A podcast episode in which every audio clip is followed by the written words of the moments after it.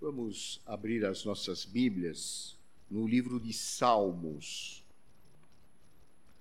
Vamos ler o Salmo de número 4, versículos 1 a 8. Diz assim a palavra de Deus: Responde-me quando clamo, ó Deus da minha justiça. Na angústia me tens aliviado tem misericórdia de mim e ouve a minha oração.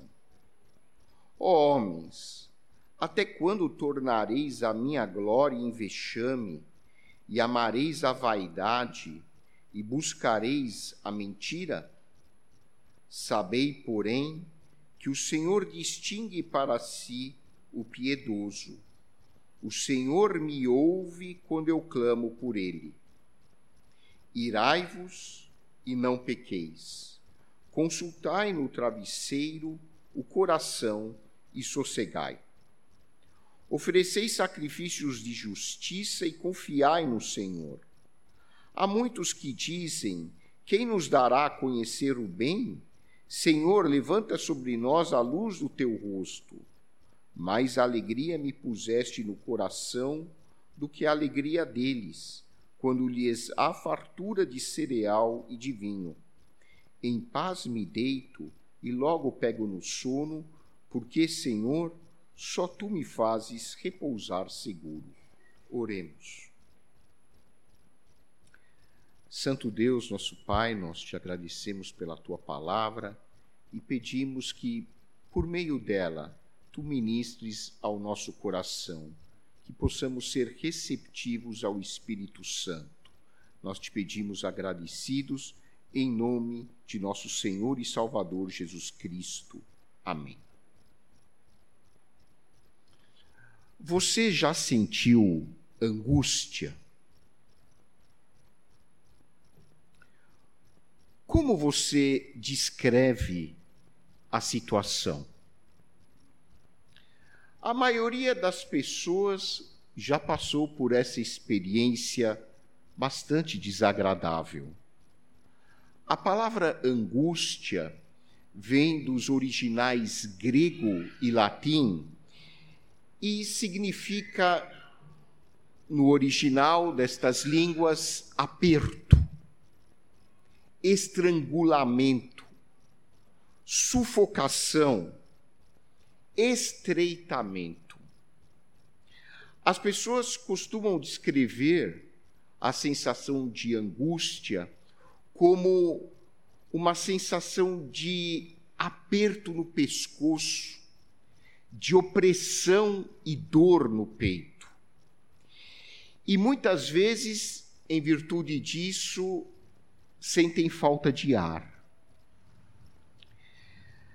Este é um dos motivos mais frequentes que leva as pessoas aos serviços de emergência, porque as pessoas imaginam que estão tendo um infarto, quando na verdade o que elas estão apresentando é uma crise de angústia.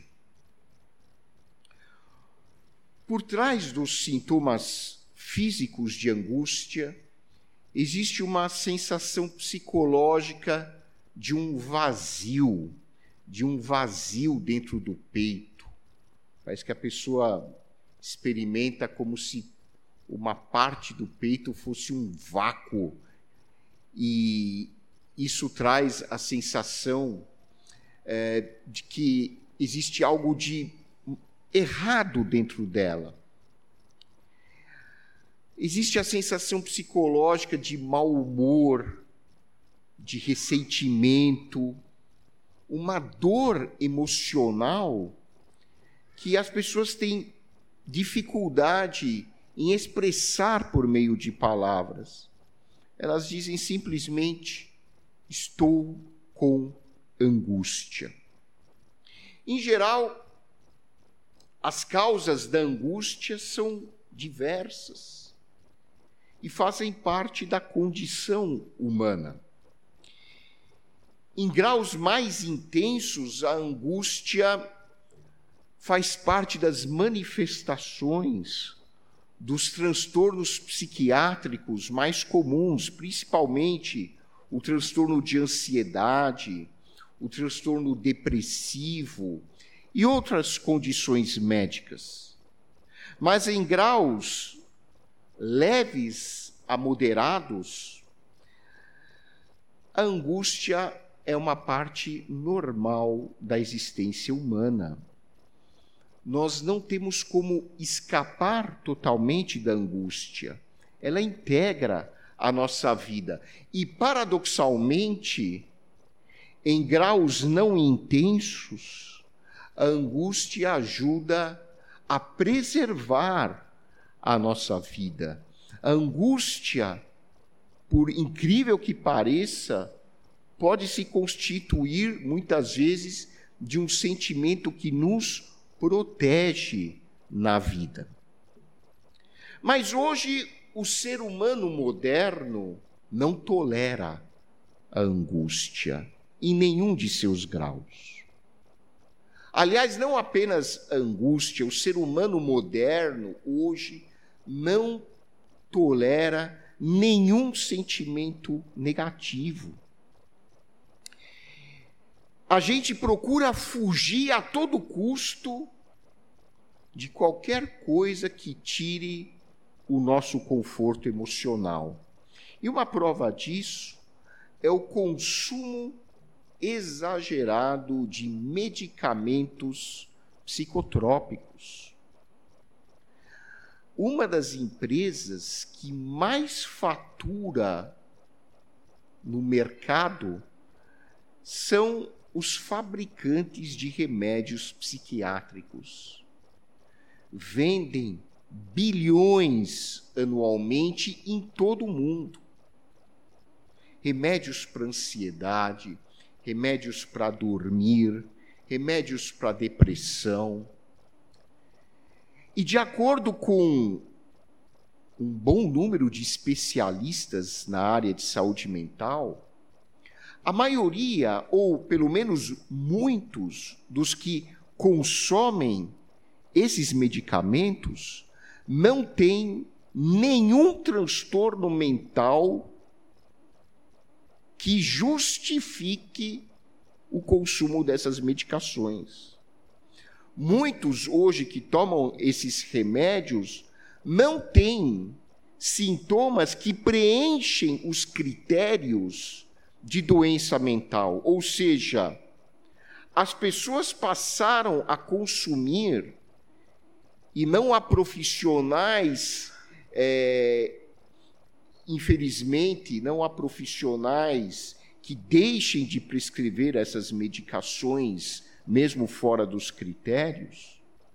É, existem muitas pessoas que infelizmente estão tomando essas medicações para fugir, para escapar das emoções, dos sentimentos desagradáveis, dos sentimentos negativos. Apesar de todas as vantagens tecnológicas que a modernidade nos proporcionou, infelizmente, ela tornou a sociedade moderna infantilizada emocionalmente, imatura espiritualmente. Por quê? Porque a modernidade trouxe consigo um efeito colateral que é o do consumismo exagerado. Nós vivemos numa cultura consumista e hedonista, ou seja, na nossa cabeça, na nossa cultura, o prazer imediato se tornou um alvo da vida, uma meta de vida. O ser humano moderno vive todos os dias, uma boa parte do seu tempo, se preocupando em como eu posso obter a maior quantidade de prazer num tempo mais rápido possível. E a indústria vem de encontro a essa necessidade patológica do homem moderno e faz de tudo para nós acreditarmos que se nós não estivermos experimentando o máximo possível de prazer, de felicidade no determinado momento, é porque nós estamos doentes. Então as pessoas compram e compram e compram e compram desenfreadamente para tentar escapar do seu mundo interior, para não olhar para a sua existência, para a sua mente, para ver que sentimentos estão passando naquele momento, o ser humano busca se anestesiar da existência e então passa a consumir qualquer tipo de coisa para não perceber o que está ocorrendo dentro dele, para olhar para as suas verdadeiras necessidades. E uma das maneiras que as pessoas usam para fugir das suas emoções, principalmente quando são emoções doídas, isso faz parte da vida, é o consumo de drogas, é o consumo de álcool, é o consumo de pornografia, é a bebedeira, a prática sexual irresponsável, as pessoas, é o trabalho incansável, exagerado, os famosos workaholics que trabalham o tempo todo, mas como uma maneira de fugir dos sentimentos ligados ao viver, ao existir. E por isso, a atitude mais sábia que nós podemos ter é não fugir da angústia, mas olhar para a angústia como algo inerente à nossa vida. É saber lidar com a angústia, conviver com ela de uma maneira construtiva, de uma maneira positiva, como fez o salmista da Bíblia. O filósofo dinamarquês Soren Kierkegaard, que viveu no século XIX, um cristão devoto e considerado no campo da filosofia o pai do existencialismo, disse que a angústia é a vertigem da liberdade. E essa frase ficou muito conhecida na história da filosofia. A angústia é a vertigem da liberdade. Vertigem é aquele sentimento, é, ou melhor, aquela sensação de tontura. As coisas parecem que estão girando na nossa cabeça, o mundo parece que está girando ao nosso redor. Em outras palavras, o que Kierkegaard estava querendo transmitir com esta afirmação é que a angústia é um sentimento doloroso, uma sensação desagradável, mas ela existe como um resultado da liberdade humana. A angústia reflete a nossa autoconsciência. Por quê? Porque nós temos algo que os animais não têm. Por isso você não vai ver o seu cachorro querendo tomar remédios para angústia. Mas, diferentemente dos animais, nós temos algo que custa muito caro para nós que é a liberdade de tomar decisões. E essa liberdade de decidir, essa liberdade de escolher o que nós vamos fazer, essa liberdade que nós temos de planejar o nosso tempo e de tomar as decisões nas nossas vidas, é que causa esse sentimento de angústia. Não é fácil exercer plenamente a liberdade. Custa muito para o ser humano, mas graças a Deus pela liberdade que nós temos de escolher o que queremos para a vida.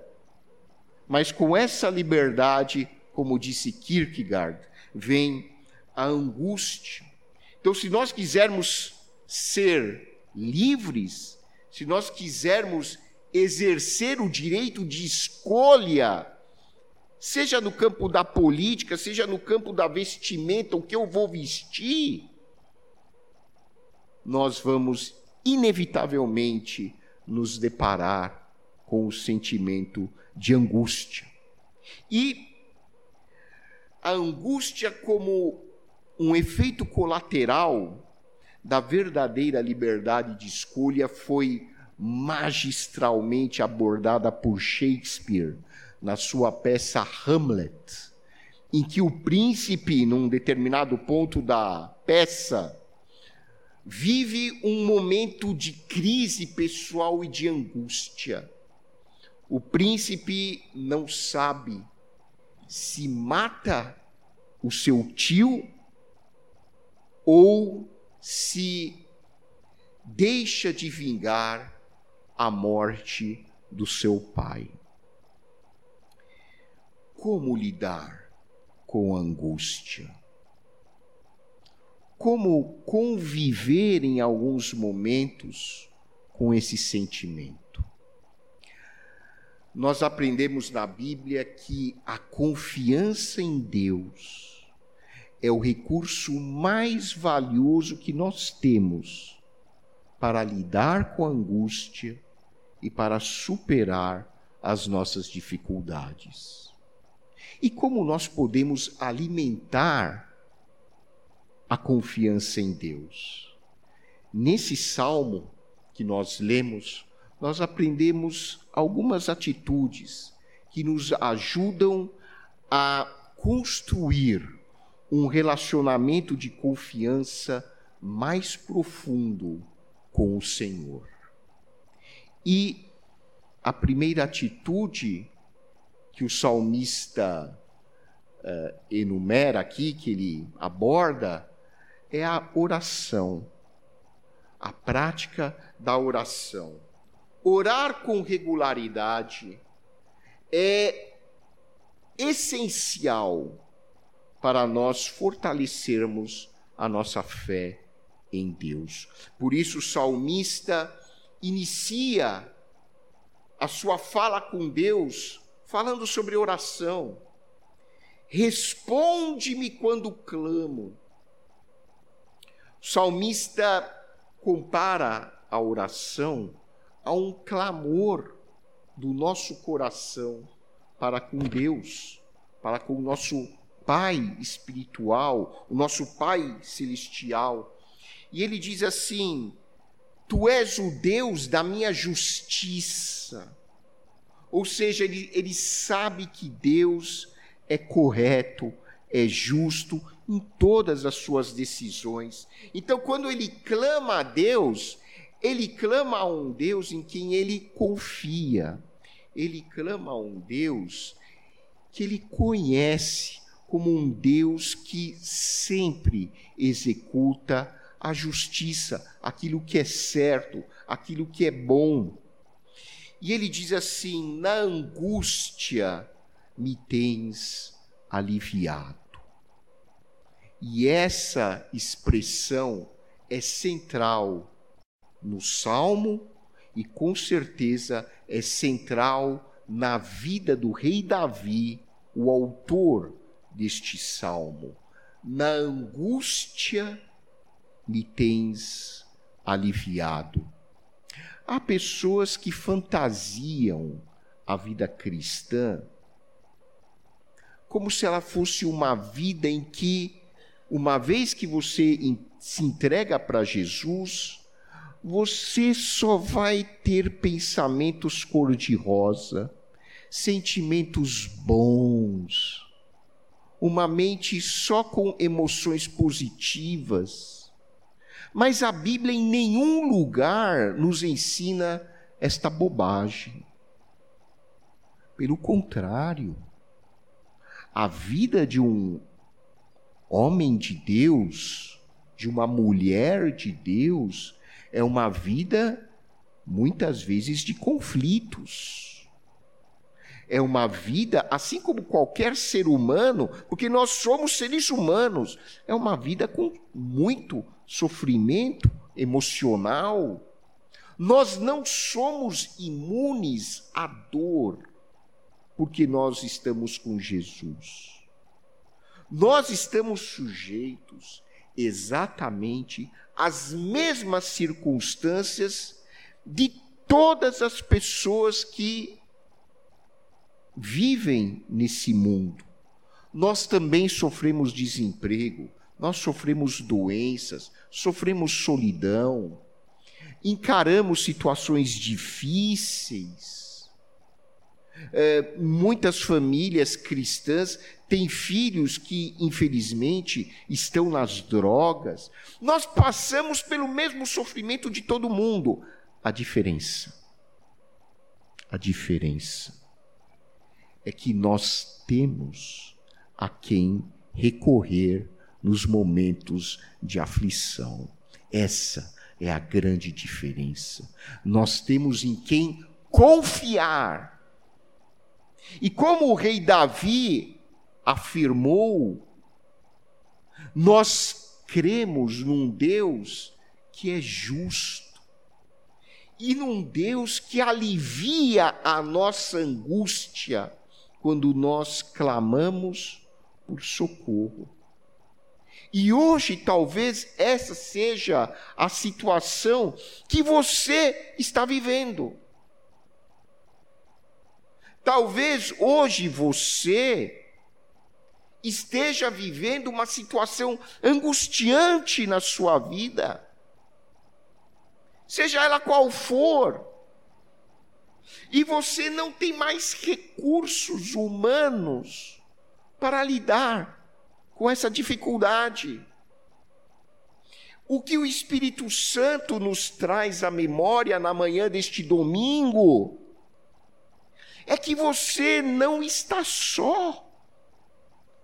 Você não precisa se sentir abandonado porque você tem um Deus que está aberto a você, um Deus que se sensibiliza com o seu sofrimento, um Deus que sente compaixão pela sua vida, um Deus que tem prazer em aliviar a sua dor, um Deus que tem o poder de aliviar a sua angústia.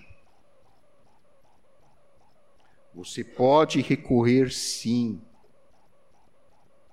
à ciência, pode recorrer, se for adequado, até a medicamentos, desde que você tenha real necessidade de medicamentos para melhorar na sua saúde emocional, mas muito além disso, muito acima disso, você tem um Deus em quem você pode confiar e que pode aliviar a sua angústia. E Davi, quando clama a Deus, diz assim: tem misericórdia de mim e ouve a minha oração. A justiça de Deus é sempre entremeada pela sua misericórdia, pela sua compaixão. Não é uma justiça fria, é uma justiça amorosa toda a nossa vida é baseada na misericórdia de Deus. Aliás, a humanidade só continua existindo por causa da misericórdia de Deus. a palavra que mais ilustra o caráter de Deus é a sua misericórdia. Lembrando que misericórdia em hebraico tem a raiz da palavra útero, que é o órgão materno que abriga o bebê na sua formação e que alimenta o bebê nos seus primeiros meses de vida intrauterina.